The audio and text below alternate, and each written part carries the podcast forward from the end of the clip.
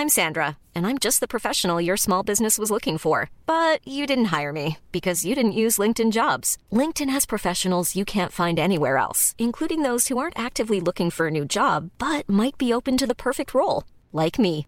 In a given month, over 70% of LinkedIn users don't visit other leading job sites. So if you're not looking on LinkedIn, you'll miss out on great candidates like Sandra. Start hiring professionals like a professional. Post your free job on linkedin.com/people today. Tony Ferguson, Big Rusty, donc il était de retour à l'UFC 291. Malheureusement, ça ne s'est pas du tout passé comme prévu pour El Koukoui. Sixième défaite consécutive, la troisième par finalisation. Soumis par Bobby Green, première soumission par Bobby Green à l'UFC qui n'était pas du tout connu pour ça. Et vraiment encore plus inquiétant parce que c'est vrai que Tony Ferguson a l'habitude de sorti un petit peu, on va dire, euh, à la Tony avant les combats. Là, il y a Enfin, moi je vois pas d'issue parce que en plus l'UFC fait un matchmaking qui est de plus en plus cohérent pour lui en au fur et à mesure de ses défaites. Là il a 38 ans. Comme j'ai dit, 6 défaites consécutives, on va voir tout sa Big Rusty. Génial.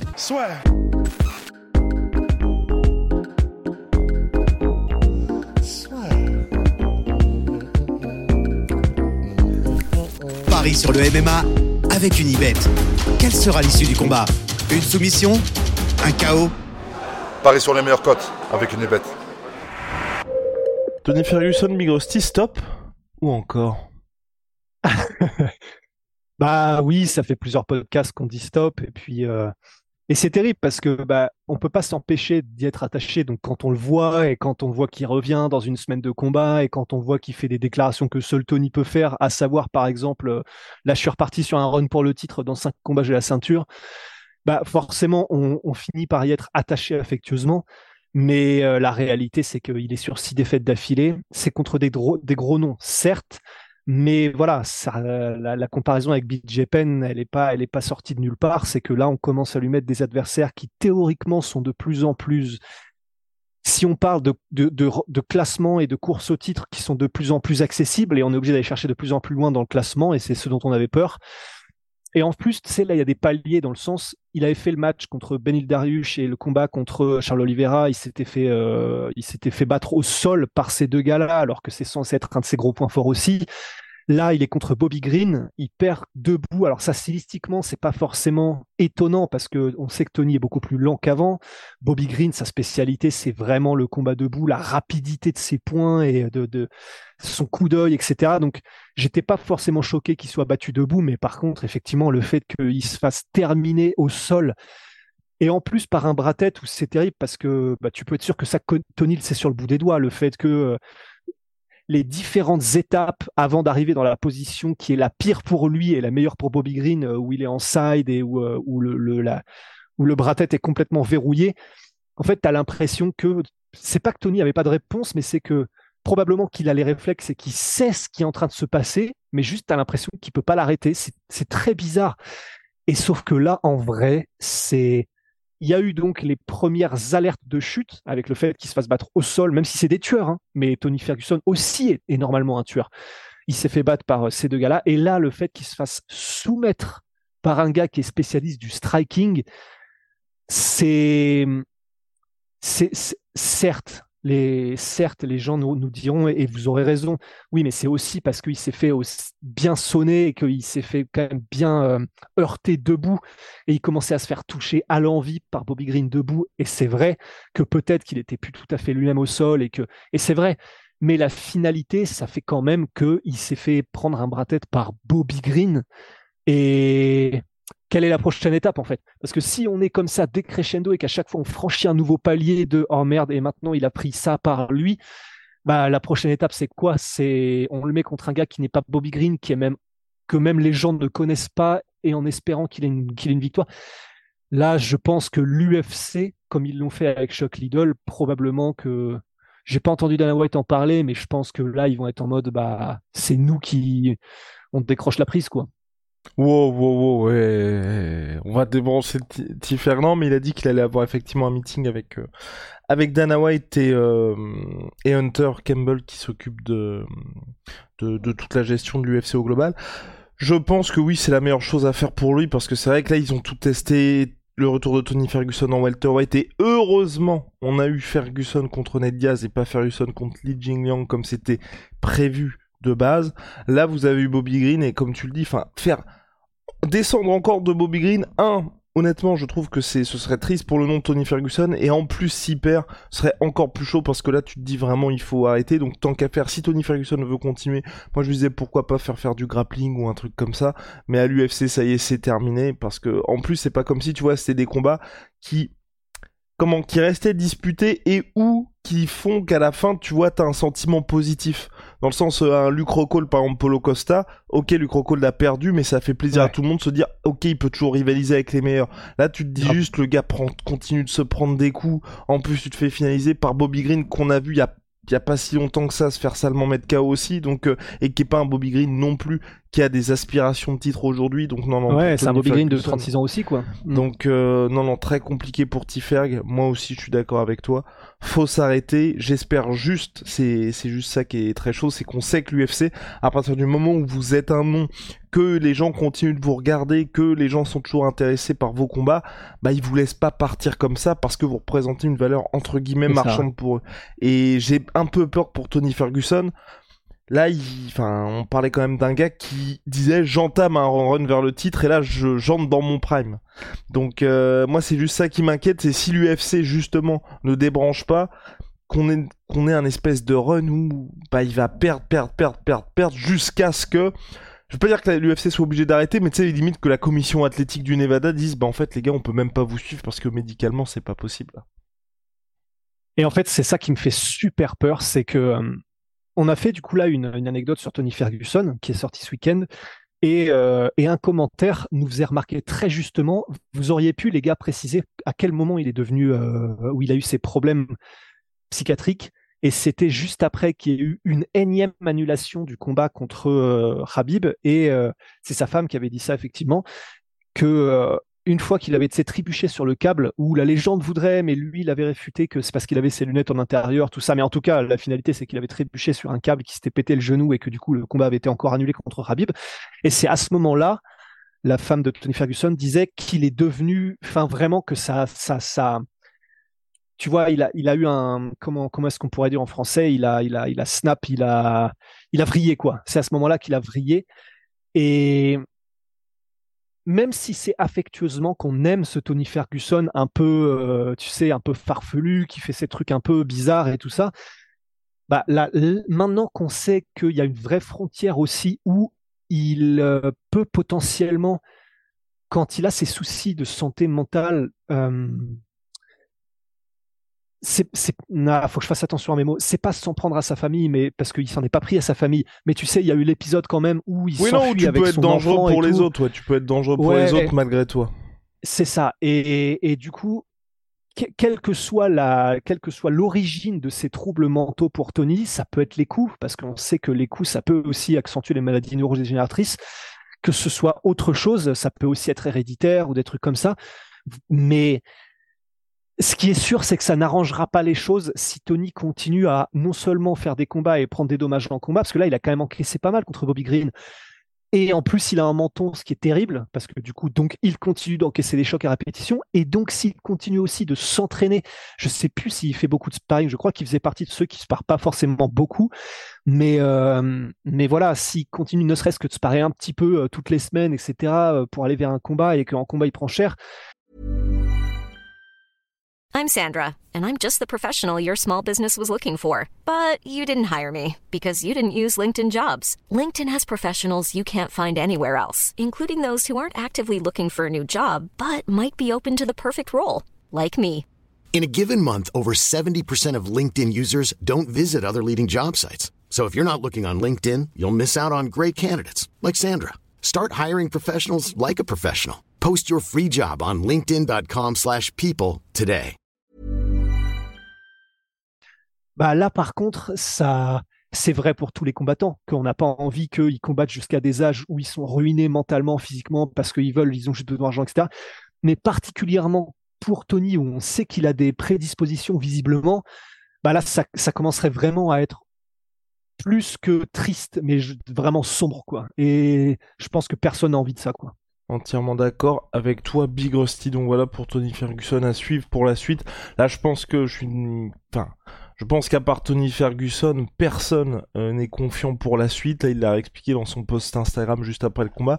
Il avait pourtant, selon lui, un des meilleurs camps de sa carrière. Enfin, il était content de ce qui s'était passé. En tout cas, ce qui est bien pour lui, c'est qu'il avait l'air d'être entouré des bonnes personnes. Mais c'est vrai que là, aujourd'hui, on est à un moment où fin de run, c'est, ce n'est plus possible malheureusement. Euh, petit point Big Rusty sur le reste de la carte, parce que c'est vrai qu'il y avait d'autres combats qui étaient particulièrement intéressants. Peut-être le combat qu'il y avait juste avant, qui n'a duré que 33 secondes, c'est Monsieur Black Beast d'Eric Lewis. Ouais, bah alors là, c'est fou quand même de se dire qu'on a un Derek Lewis. Alors déjà, premièrement, qui est venu à la pesée, il avait un... Alors, on le, on le, on le devinait mais il y avait un début de six-pack quelque part quand même, et ce dont on n'avait jamais vu euh, euh, avec Derek Lewis. Les mots sont pas dans le bon ordre, mais vous avez compris.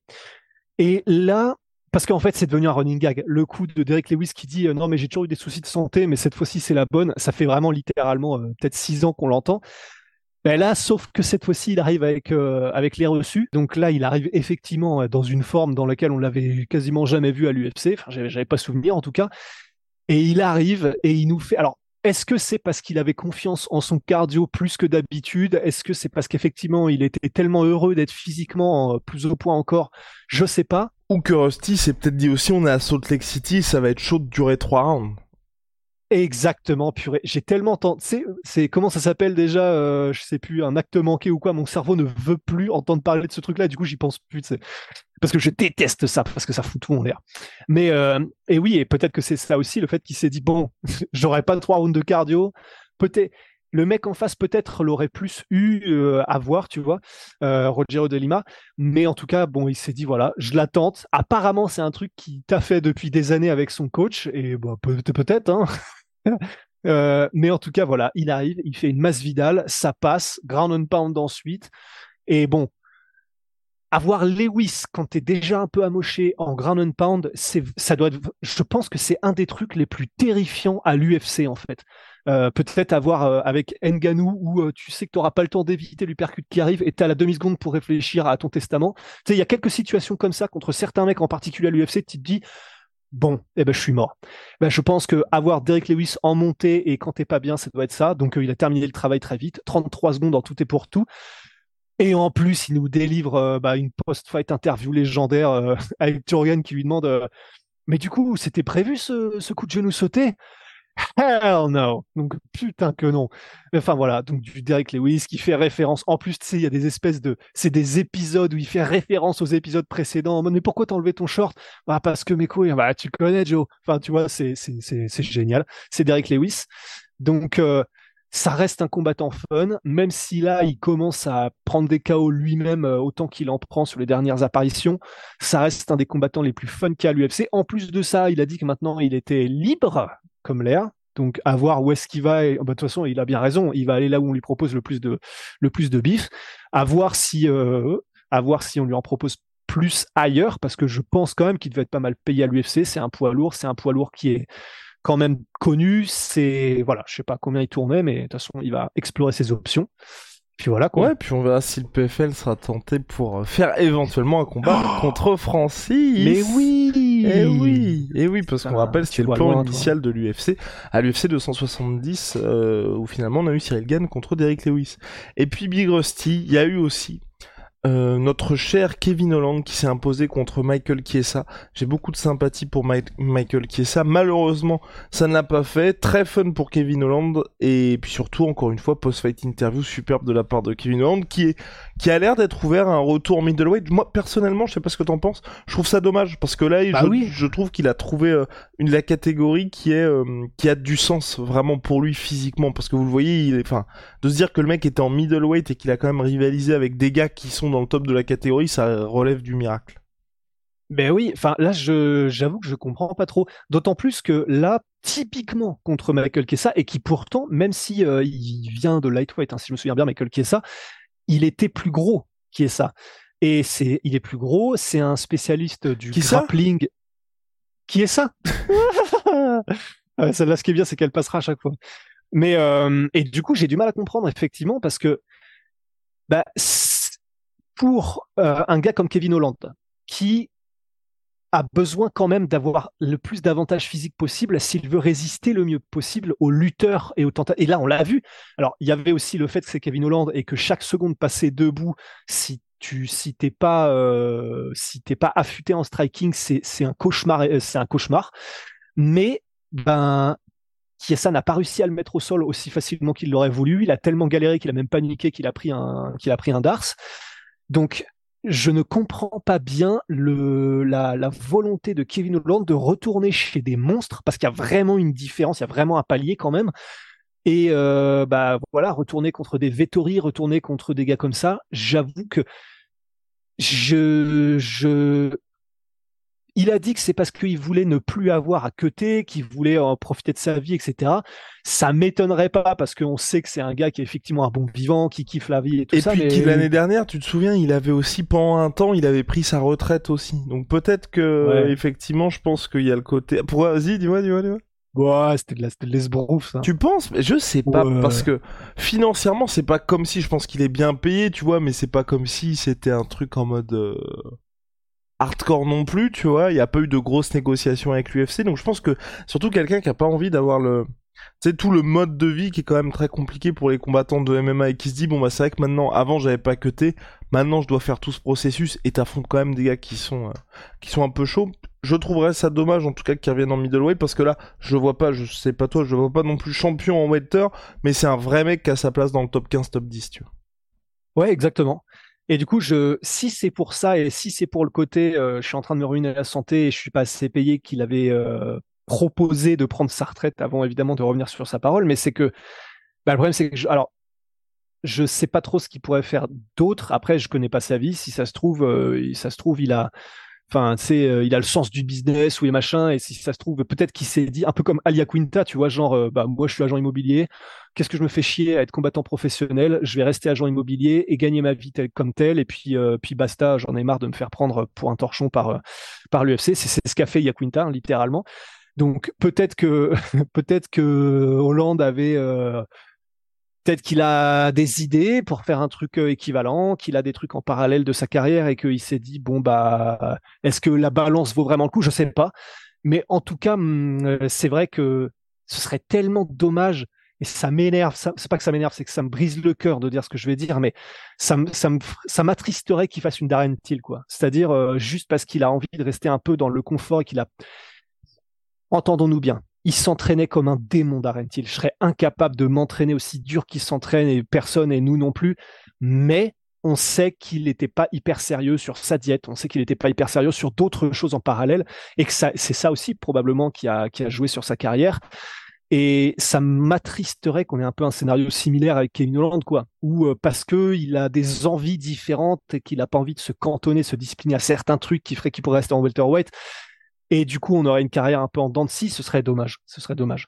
100% d'accord, Big Rusty. Je n'ai rien à ajouter sur le cas Kevin Orlandi. Bon. Sur Kake. On a, on a, on a terminé pour cette euh, review express de l'UFC 291. On se retrouve très vite pour de nouvelles aventures. Ciao! Oh! Ah, my sweet pea, my sweet protein. Il a le t-shirt, j'ai la casquette, moins 30% sur tous mes protéines avec le code la sueur. See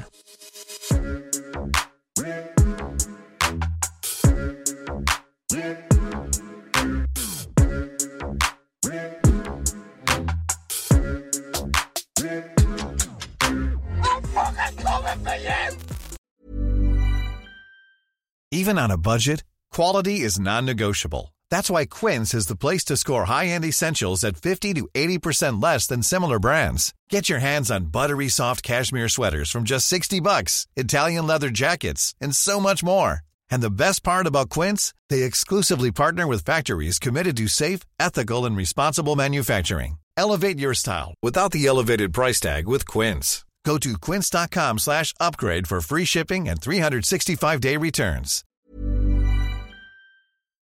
Et voilà, c'est la fin de votre épisode du podcast La Sœur. Si ça vous a plu, n'hésitez pas à nous mettre les 5 étoiles sur Apple Podcast ou sur Spotify. Vous pouvez aussi nous laisser un petit commentaire, ça nous aidera beaucoup.